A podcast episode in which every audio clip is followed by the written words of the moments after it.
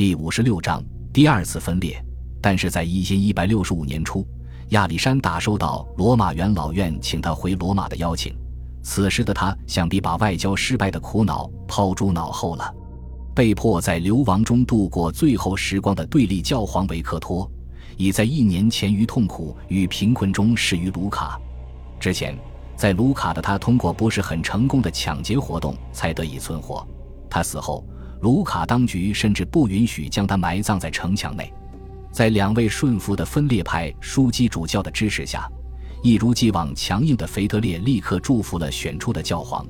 继承维克托四世的这个人称为帕斯卡尔三世。但是腓特烈的行为只能给自己和对立教皇带来指责，还带来了一股怨恨的浪潮。人们指责教会分裂的荒谬性，还指责冥顽不灵的皇帝居然想逼罗马就范。除此之外，朝圣贸易也枯竭了。没有教皇，中世纪的罗马就失去了存在的意义。尽管这样，教皇却不能容易的回家。腓特烈尽力阻止教皇返程，甚至雇佣海盗在外海拦截教皇的使者。接下来，他向意大利派出了另一支军队，在维泰博为可怜的帕斯卡尔确立了地位，还在罗马平原上四处蹂躏，直到格拉维纳的吉尔贝率一支西西里军队出现。吉尔贝被击败，退回托斯卡纳，最终承认了腓特烈的存在。但是无论如何，亚历山大克服了所有阴谋诡计。他知道比萨、热那亚和普罗旺斯的船在前方等他出现，所以采用了迂回的路线。一六五年九月，他在墨西拿登陆，威廉一世没有前去迎接他，此时已经彻底退隐。就算罗马教皇亲自前来，他也不会出来。但是威廉下令，这位贵客必须受到领主与父亲一般的接待，并提供了所需的金钱和军队。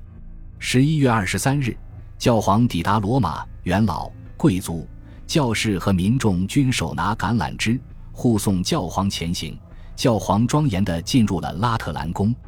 虽然亚历山大来访时的威廉只能再活几个月，但是这不是他最后一次向一直以来的亲密盟友。教皇伸出慷慨之手，临终前，威廉在床上向亚历山大赠送四万弗罗林，这笔钱将有助于教皇继续同皇帝相抗。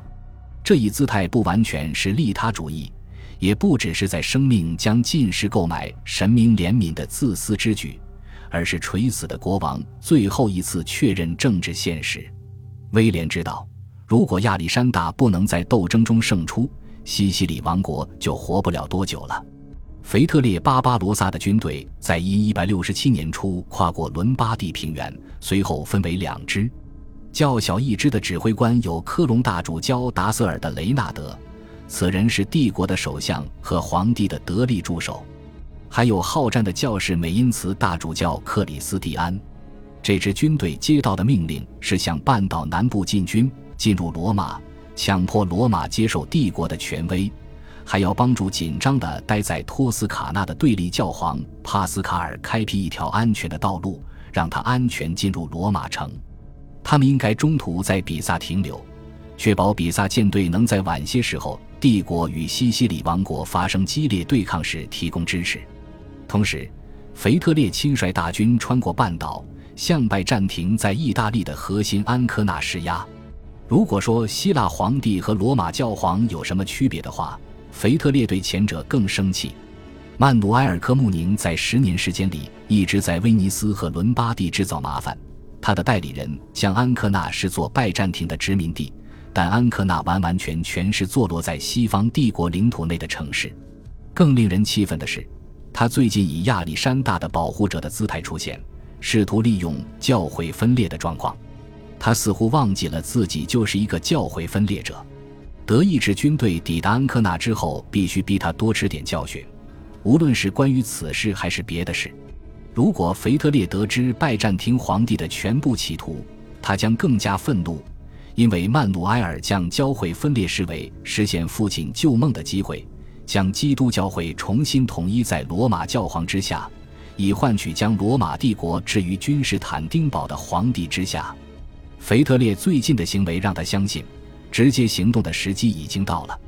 一一百六十七年春，或许是帝国军队进军安科纳的时候，一位拜占庭的使者卡普阿亲王罗贝尔之子，拥有显贵者头衔的约尔丹抵达罗马，只要亚历山大支持他们的计划，就为他提供足以让整个意大利服从教皇的人员与金钱。曼努埃尔完全清楚，教皇不可能在此时对抗西西里国王。他也不会幻想西西里做使他介入意大利的事务，而他认为此事可以妥善解决。他与第二任妻子，极为美丽的安条克的玛丽结婚已有六年，两人却未诞下孩子。帝国的继承人依旧是他与伊琳妮的女儿，名为玛利亚，当时十五岁。他已经被许配给匈牙利王子贝洛，但是曼努埃尔此时觉得她应该嫁给年轻的西西里国王威廉。这个男孩一旦发现自己有可能继承君士坦丁堡的宝座，将以截然不同的眼光来看待拜占庭的野心。这是一个大胆的、富有想象力的提议。威廉一世去世后，曼努埃尔马上正式向摄政的王太后提议。不过，西西里方面只是谨慎地表示感兴趣，皇帝依旧在等待明确的答复。我们只能猜想。正在往安科纳进军的腓特烈·巴巴罗萨对这一切一无所知，但是他对希腊人的厌恶足以让他专注于眼前的工作。军队到达后，马上修筑工事，开始围城。安科纳城防坚固，秩序井然。安科纳人也不想失去这一层能给他们带来这么多财富的关系，运气也站在他们这边。格拉维纳的吉尔贝率领一支西西里军队在海岸附近出现。皇帝因而有所分心，他回来不久之后，根据收到的消息而完全撤位而去，立刻朝罗马进发。安科纳人得救了。另一边，罗马人几乎等于失败了。圣灵降临节的周一，五月二十九日，人数众多却缺乏纪律的罗马军队在图斯库鲁姆城外袭击了美因茨的克里斯蒂安率领的德意志人和托斯卡纳人。虽然他们的人数是后者的数倍，却最终被击溃。据估计，约三万人的军队中，只有约一万人得以逃脱。最后的幸存者还未离开战场，帝国的信使已经出发，飞快地去跟腓特烈报告这个消息。信使说，罗马城本身还在坚守，但他已经失去了大部分军队，所以不可能坚守很长时间。如果再来一支德意志军队全力进攻，他们更加无法坚守。听闻报告，皇帝颇为兴奋。能摘下罗马这颗果子的话，安科纳更不在话下。他可以稍后再对付希腊人。大主教克里斯蒂安领导下的军队有临近城镇的民兵加以补充，这些城镇又急于报复罗马人在这些年里的傲慢和压迫。但是罗马城还在顽强抵抗。而皇帝的到来决定了利奥城的命运。德意志军队通过一次残忍的屠杀打开了城门，一拥而入，却发现一个意想不到的城内堡垒——圣彼得教堂。圣彼得教堂周围环绕着守卫据点和匆忙挖就的壕沟。亲历此事的阿塞布斯莫雷纳告诉我们，圣彼得教堂在敌人的进攻下又坚守了八天。后来，进攻者在前院放了一把火。破坏了英诺森二世精心修复的大门，破坏了土里的那座覆盖着马赛克镶嵌画的圣母礼拜堂，最后圣彼得教堂巨大的大门因此倒下，守军终于投降了。这座全欧洲最神圣的圣殿从未遭受这样的亵渎，即便是九世纪的萨拉逊人，也只是撕下了门上的银嵌板而已，没有深入建筑内部。按照另一位同时代人圣布莱斯的奥托的说法。这一次的入侵让教堂的正厅里布满了死者和伤者，主祭坛也沾上了鲜血。这次的暴行不是信义教的蛮族做的，而是西方基督教世界的皇帝做的。一六七年七月二十九日，圣彼得教堂倒下了。次日，对立教皇帕斯卡尔在同一座主祭坛上祝弥撒，并将罗马贵族的金冠授予腓特烈。这项举措是故意蔑视元老院和罗马人民的。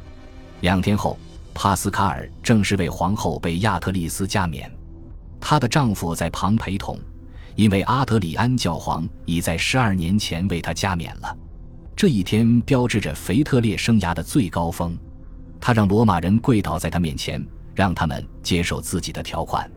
这些条款虽然温和，却应该能让他们在未来保持顺从。他已经把自己的教皇推到了圣彼得的宝座上。北意大利已经被征服了，此时帝国力量还没有减弱。比萨舰队停泊在台伯河的码头，他准备去消灭西西里王国。他认为前方不会有麻烦。西西里人被一个女人、一个孩子以及他眼里一帮比孩子大不了多少的法国人统治。如果能称其为统治的话，不用多久，这些人都将在他面前俯首帖耳，折磨他十五年之久的野心也会最终实现。可怜的腓特烈啊！他不可能预见到不久后突然降临的灾难。这次的灾难以人间的军队永远做不到的方式，在不到一周时间里把他骄傲的军队摧毁了。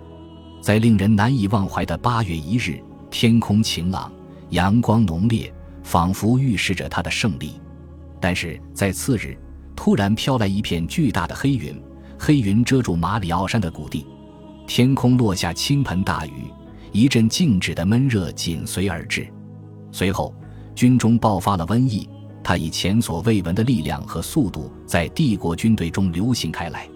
患病之人最常见的结局就是病死，几天时间内产生的尸体就已经掩埋不过来了。一堆堆增加的尸体在罗马八月的高温下不断肿胀、腐烂，又让人们恶心，让恐惧流行开来。陷入绝望的腓特烈眼看军队的精锐渐渐死去，别无选择，只得拔营撤退。八月的第二周，按照索尔兹伯里的约翰的描述。腓特烈宛如着火的塔楼，带着他安静的鬼魅一般的队伍，艰难地穿过托斯卡纳。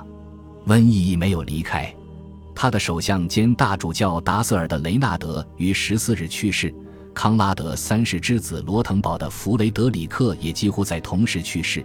他是皇帝年纪最大的堂兄弟，也是该对破坏圣彼得教堂大门而负责的人。主教布拉格的丹尼尔。史家阿塞布斯莫雷纳等两千多人都去世了。感谢您的收听，喜欢别忘了订阅加关注，主页有更多精彩内容。